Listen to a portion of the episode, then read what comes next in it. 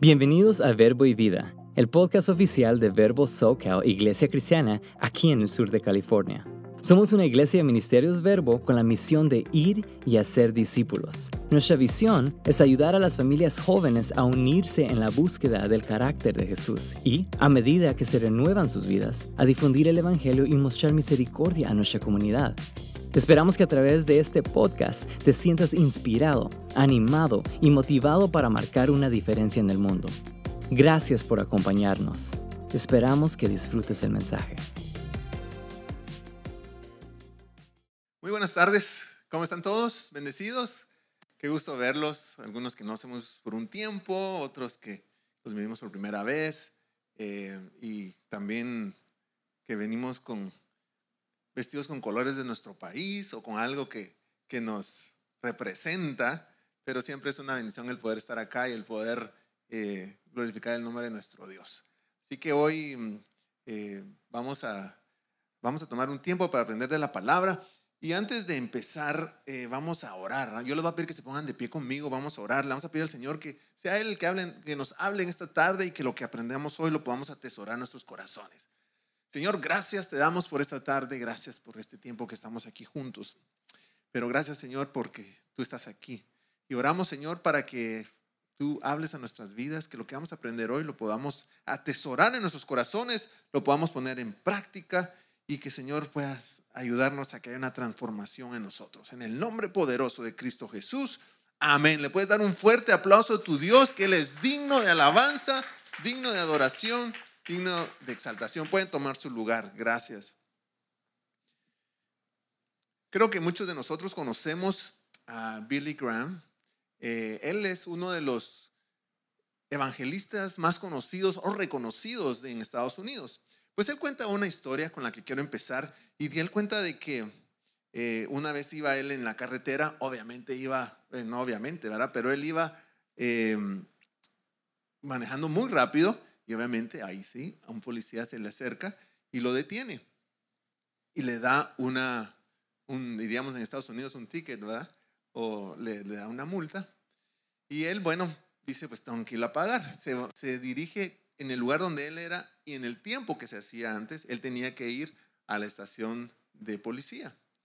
Y mm, se dirige a la estación, llega y ahí hay un policía sentado. Cuando él entra, el policía no se da cuenta quién es él, no lo reconoce. Entonces él entrega sus documentos. Cuando el policía empieza a leer el nombre en su, de su licencia y de todo, se da cuenta que él es Billy Graham. Y él, siendo un cristiano también, se queda asombrado, se le queda viendo y empieza a conversar con él. Y, se ponen a conversar y platican por mucho tiempo. Tienen una conversación muy, muy agradable.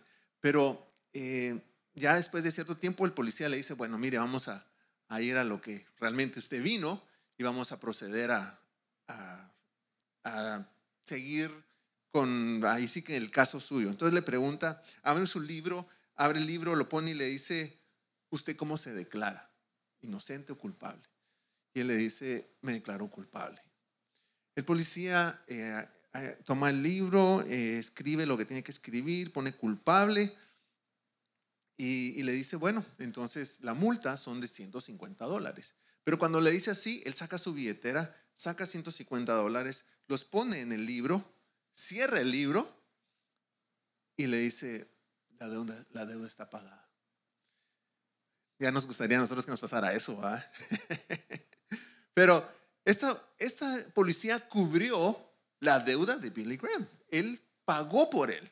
Y ustedes estarían de acuerdo conmigo de que él pagó con su dinero algo que no le correspondía. Al que le tocaba pagar esa multa era a Billy Graham. La consecuencia de lo que él había hecho le tocaba pagarla. Pero este policía le, le pagó.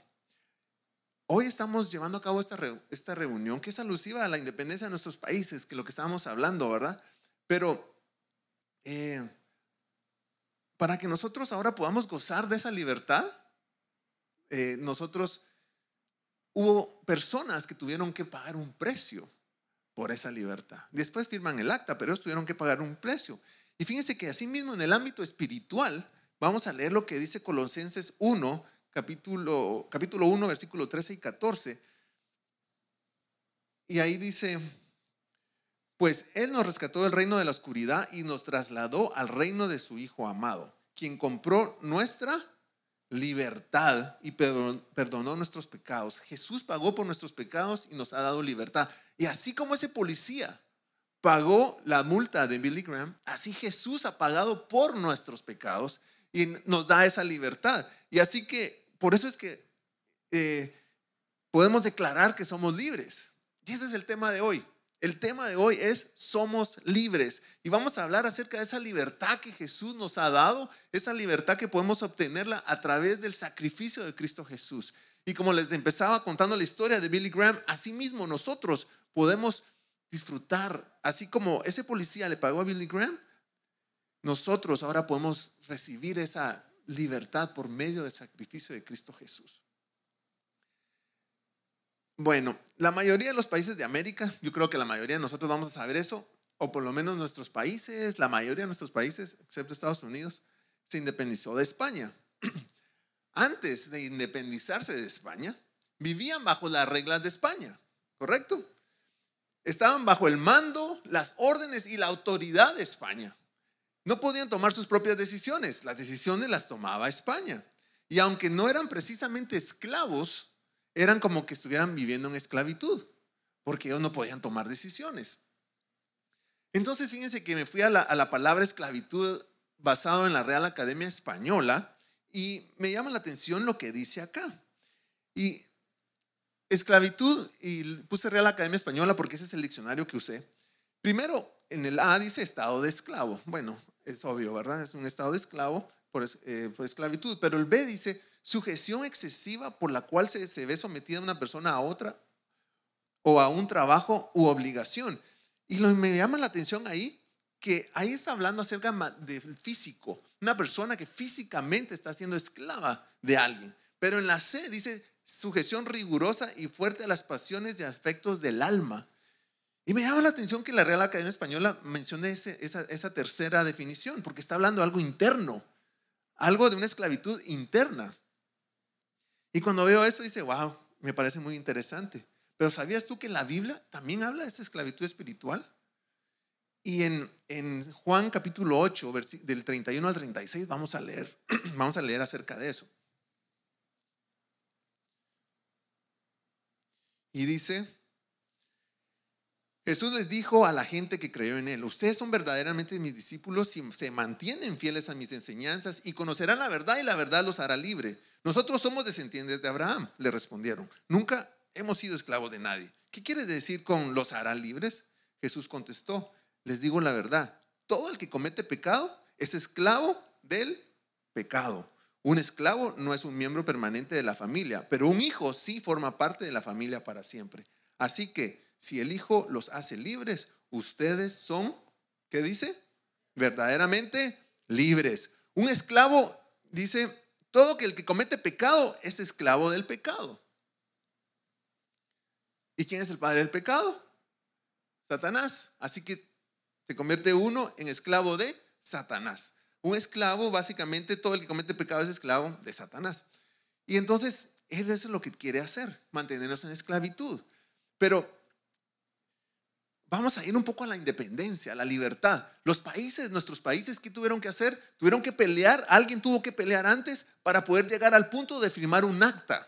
Cuando firmas el acta, esa, acta es un acta de libertad, te da la independencia. Y, y asimismo nosotros podemos firmar esa acta espiritual. Y ese acta espiritual se llama nacer de nuevo. La yo, bueno, conociendo a todos los que estamos acá, la mayoría de nosotros o todos hemos tomado esa decisión, nacer de nuevo. Y ese es tu acta de, independencia. Firmar esa, ese es tu acta. Eh, cuando Jesús iba caminando, un día llegó una persona que era un sacerdote, conocedor de la palabra de Dios, y le dice, Jesús, ¿qué tengo que hacer para, para entrar al reino de los cielos? Y le dice, si tú no naces de nuevo, no puedes nacer de nuevo. El que le hace esa pregunta se llama Nicodemo. Él dice, no vas a poder entrar al, reino de los cielos. Y le dice, y, Jesús le estaba diciendo, necesitas nacer de nuevo, necesitas que tu espíritu nazca una vez más.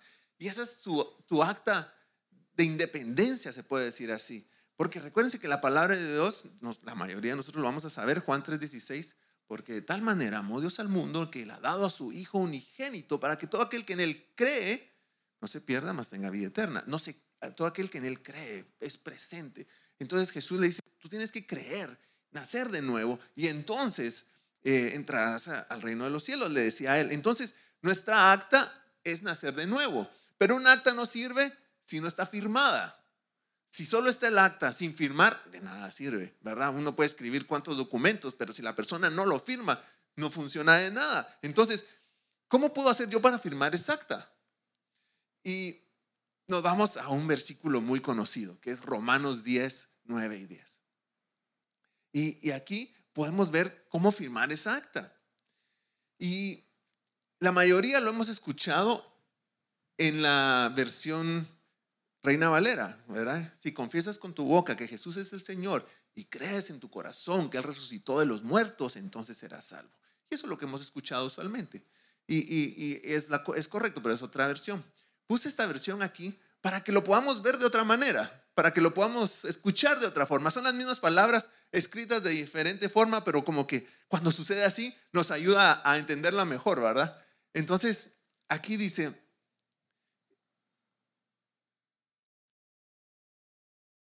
y dice, si declaras abiertamente que Jesús es el Señor y crees en tu corazón que Dios lo levantó de los muertos, serás salvo. Pues es por creer en tu corazón que eres hecho justo a los ojos de Dios. Pues es por creer, como decía el versículo de Juan 3:16, y es por declarar abiertamente tu fe que eres salvo. Declarar abiertamente tu fe. O sea, que tú lo hagas abiertamente, públicamente. Y eso es firmar el acta. Entonces necesitamos confesar con nuestra boca que Jesús es el Señor, necesitamos creer en nuestro corazón que Él resucitó de los muertos y necesitamos también eh, declararlo públicamente.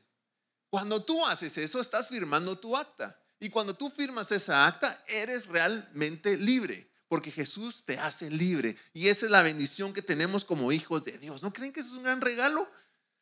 Vale la pena, pero hay que hacerlo. Ahora, eh, y por eso es que necesitamos declararlo una y otra vez y estar seguros de eso.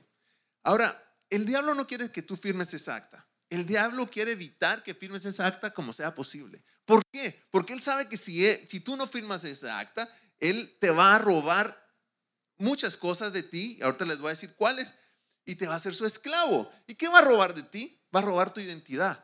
Tu identidad es ser hijo de Dios. Tú eres hijo de Dios, esa es tu identidad no lo que tú haces, no lo que tú, en lo que tú trabajas, eh, no lo que llevas a cabo en tu vida regular. No, tú eres hijo de Dios, esa es tu identidad. Y cuando tú sabes que tú eres hijo de Dios, tú sabes de dónde vienes, por qué estás aquí y hacia dónde vas.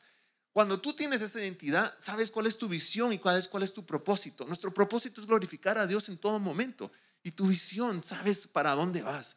Él también va a tratar de robar tu integridad, te va a tratar de robar tu paz. Y eso es lo que Él está tratando de hacer en todo momento.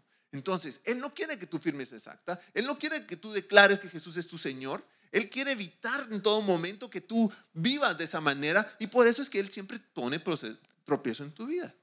Me recuerdo hace muchos años, fuimos a una fiesta con unos amigos, eh, a un cumpleaños, era en una casa donde había em, una piscina. Y entonces estábamos todos ahí y a uno de los que estaba en el grupo dijo, tiremos a la piscina a Jorge. Y, todos dijeron, sí, sí, ¿verdad? Jorge era un, amigo mío muy cercano. Y todos dijeron, sí, se le dejaron ir a Jorge. Jorge trató de correr, lo alcanzaron. Y, él en, un momento dado se dio cuenta que ya no podía hacer nada. Trató de, estuvo forcejeando, ya no me quieren que no lo tiraran a la piscina. Pero entre todos lo agarraron y ya no podía, no podía hacer nada. Yo estaba un poco lejos, entonces estaba viendo todo. Y Jorge, hubo un momento en que después de que trató de pelear para que no lo tiraran, ya se dio por vencido. Ya no podía hacer nada. Cuando ya lo iban a llevar, se le ocurrió a él algo. Tenía al lado a otro amigo que se llama Martín. Pero Martín era más pequeño que él, más delgadito. Eh, y entonces Martín lo tenía agarrado solo de una mano. Entonces vino él y lo que hizo fue que se soltó y agarró a Martín. Y le dijo, y cuando lo agarró Martín dijo, a Martín también, a Martín también. Y, y dijo, me voy yo y se va Martín conmigo. Entonces en ese momento eh, Martín trató de, lo soltó y trató de quitarse. Y la verdad que al final de la historia es que Martín se quita y entonces ya se suelta y se suelta a Jorge y ya no lo agarra. ¿A qué voy? A Jorge le fue bien, porque en ese momento él se, él se logró, eh, se logró quitar y ya no lo tiraron al, a la piscina. Él, en ese momento, él sabía, él se sintió que ya no iba a poder hacer nada, que a él lo iban a tirar al agua. Entonces lo que hizo fue, si me voy yo, me llevó a este también conmigo. Satanás está pensando lo mismo. Pero Jorge se salvó, pero Satanás no. Satanás ya está condenado. Él va a ser tirado al lago de fuego. Él ya tiene condenación. Y entonces él lo que está haciendo ahora es, bueno, yo ya me voy. No, pero no me voy solo. A ver a quién me llevo conmigo. Y entonces él ahora está tratando de hacer eso con nosotros. Y cuando tú sabes que tú tienes libertad en Jesús, cuando tú sabes que, que lo vas a hacer, Él sabe que cuando tú reconoces eso, te tiene que soltar. Él no te puede llevar. Pero si de la otra manera, Él sabe que Él te puede llevar con Él. Así que eso es lo que quiere hacer Él, quitarte esa libertad. Y por eso es que, ¿recuerdan que hablábamos las semanas pasadas de la influencia de Satanás sobre nuestras vidas? Porque eso es lo que Él trata de hacer, que caigamos en sus trampas para no poder eh, para irnos, ahí sí que para que no glorifiquemos a Dios y hagamos lo que Él quiere. Con esto voy a terminar. Otra historia que estuve leyendo acerca de la esclavitud. En, los, en, eh, en, los, en la época en que California se encontraba mucho oro, vino un hombre a California y encontró mucho oro. Y este hombre se hizo, pues ya se hizo millonario con el oro que tenía. Pero recuérdense que ellos llevaban el oro con ellos. Él iba caminando un día y vio que estaban vendiendo a unos esclavos. Cuando él se da cuenta, estaban vendiendo a una esclava que era muy bonita. Y habían muchos hombres apostando por ella. Y él se queda viendo y ve que muchos están, de que las, la, empezaron a, las apuestas empezaron a subir, a subir, a subir. Y cuando ya iba a decir a la una, a las dos, él viene y levanta la mano y duplica la oferta. Cuando la duplica todos se ríen porque creen que es una broma.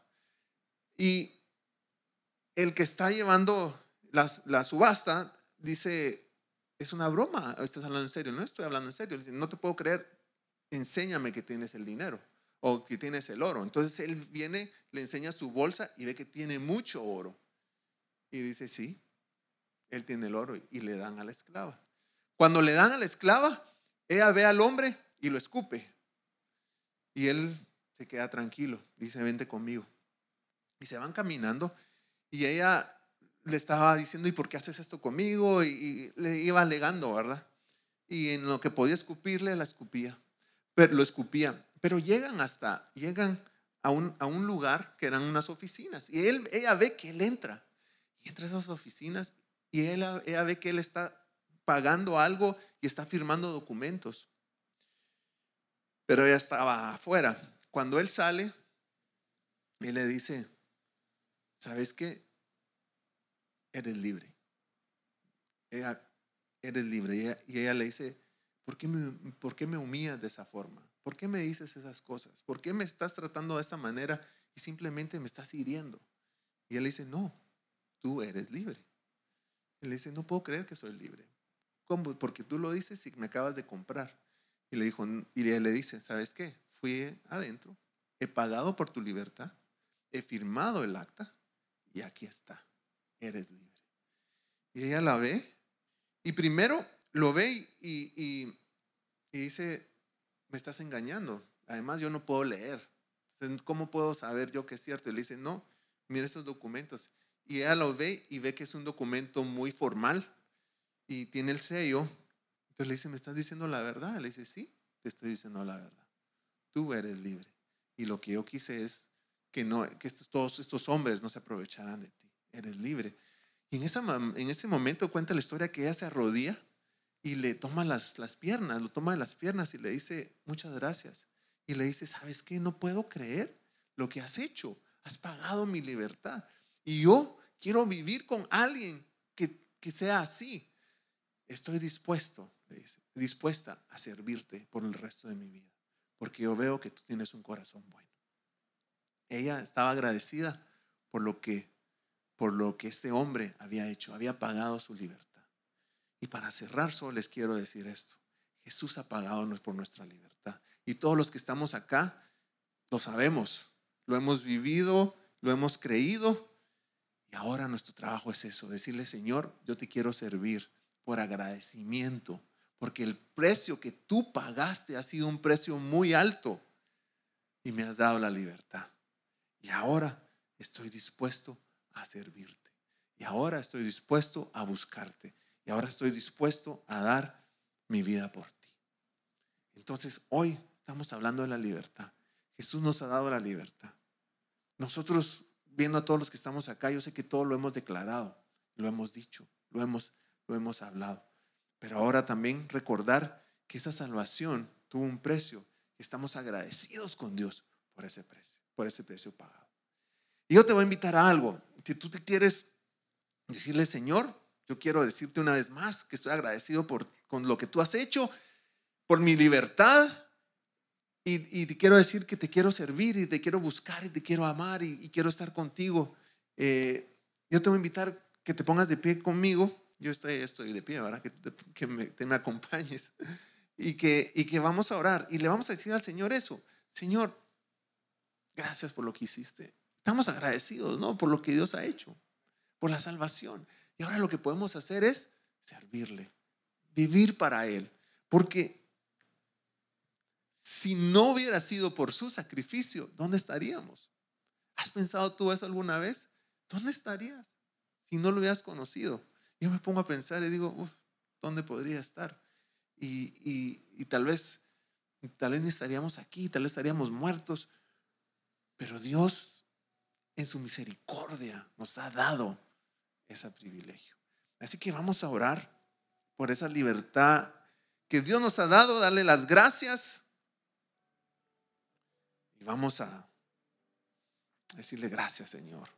Mi Dios, gracias, gracias te damos por tu amor, por tu sacrificio, porque dejaste tu reino para venir a esta tierra a morir, a hacerte hombre, a morir por nosotros. Y no te importó dejar todo lo que tú tenías por venir a sufrir a esta tierra, a esta tierra para darnos esa libertad.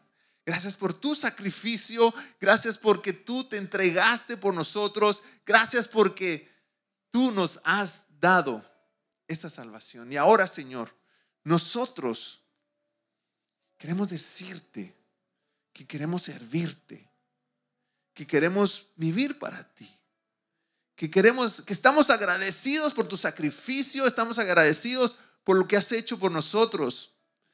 Porque tal vez sin pensarlo, sin darnos cuenta, tú nos has guardado, nos has protegido, nos has guiado, nos has puesto en el lugar correcto.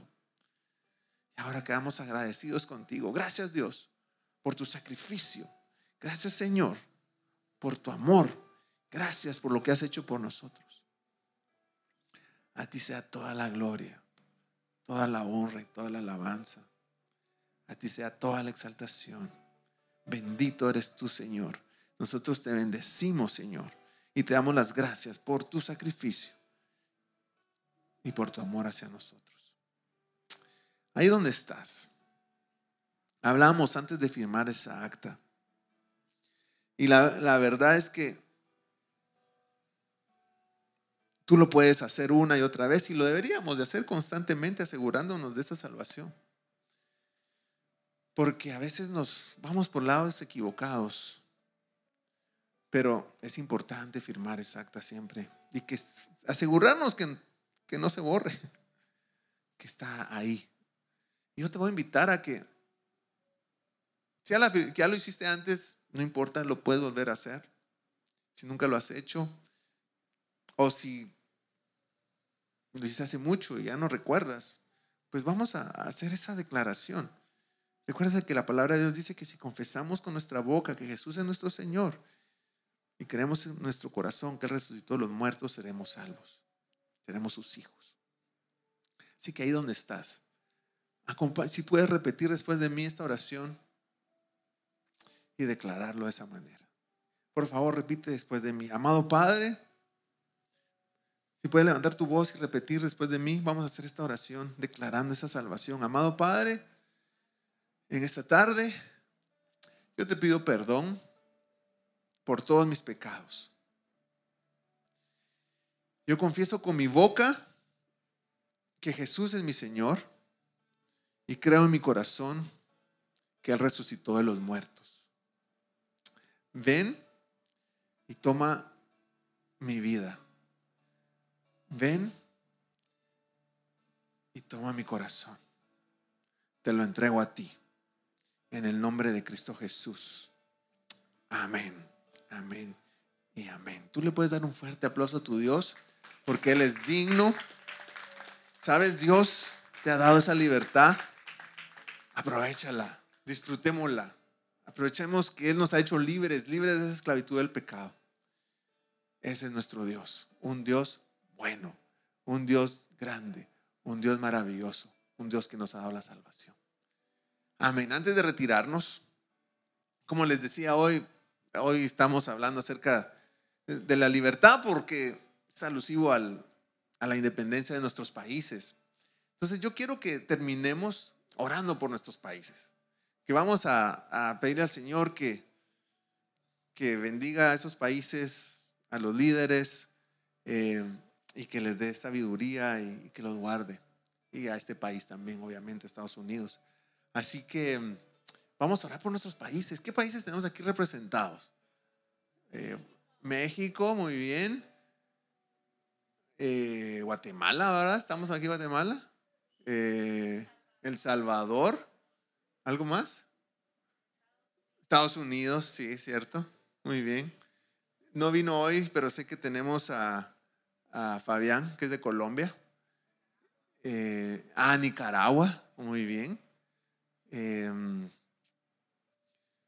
Y bueno, Perú sería el otro, que no vino, pero pues mi mamá está aquí en, representación. muy bien, vamos a orar por dos países. Muy bien, y vamos a pedir al Señor que, que, los bendiga, que bendiga a sus líderes. Y, vamos a declararlo. Amén. Señor, en el nombre de Jesús, nosotros te damos las gracias por tu amor y por tu misericordia. Y Señor, queremos en esta tarde orar por, por estos países donde tú nos, donde hemos nacido y ahora donde estamos viviendo. Y Señor, primeramente queremos orar por Estados Unidos. Gracias porque nos has traído a este lugar. Gracias porque estamos en este país en este momento y tú nos has traído aquí con un propósito y así lo creemos. Nos has traído aquí o hemos nacido acá, pero estamos en este lugar. Y Señor, gracias por este país. Oramos, Señor, para que tú sigas bendiciendo este país. Señor, que tú permitas que cada día tu palabra se hable, que más personas conozcan de ti y que nos acerquemos más a ti. Señor, dirige a los líderes, a los que toman decisiones, al presidente, al Congreso y así en todos los, los estados. Señor, que tu sabiduría esté con ellos. Y Señor, asimismo oramos por nuestros países, desde México hasta Argentina, Señor. Oramos por cada país para que tú, Señor, lo sigas prosperando.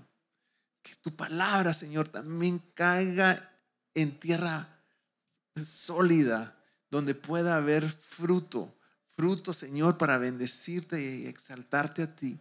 Oramos por los presidentes y lo mismo por los diputados y por todos los que toman decisiones, para que tú los dirijas, para que seas tú guiando sus pasos, seas tú guiando sus decisiones, que seas tú, Señor, ayudándolos. Mi Dios, ayúdanos a ser países que te amen, que te busquen, que te glorifiquen en todo. Te pedimos, Señor, de tu ayuda, de tu dirección. Pero gracias una vez más porque nos has permitido nacer en esos países, nacimos ahí y ahora nos tienes acá. Gracias Señor, porque ha sido tu propósito y estamos agradecidos por donde nacimos, estamos agradecidos en donde estamos. Ayúdanos Señor y bendecimos estos países. Gracias mi Señor, en el nombre poderoso de Cristo Jesús nosotros oramos. Amén, amén y amén. Le puedes dar otro fuerte aplauso a tu Dios agradeciendo lo que Él ha hecho en nuestras vidas. Ese es nuestro Dios. Queremos dar gracias a todos por estar acá. Con esto estamos terminando nuestra reunión. Los esperamos mañana a las 6 de la tarde. En la parte de afuera tenemos los alimentos que vamos a compartir, así que por favor acompáñenos, eh, que pasemos, el deseo de pasar un tiempo de compañerismo, un tiempo en unidad y donde nuestro Dios sea siempre glorificado y exaltado. Que tengas una tarde y un resto del día muy bendecido, igual que esta semana, una semana de bendición. Saluda a las personas que están cerca de ti y que el Señor los bendiga. Gracias por acompañarnos. Esperamos que el mensaje de hoy te haya animado.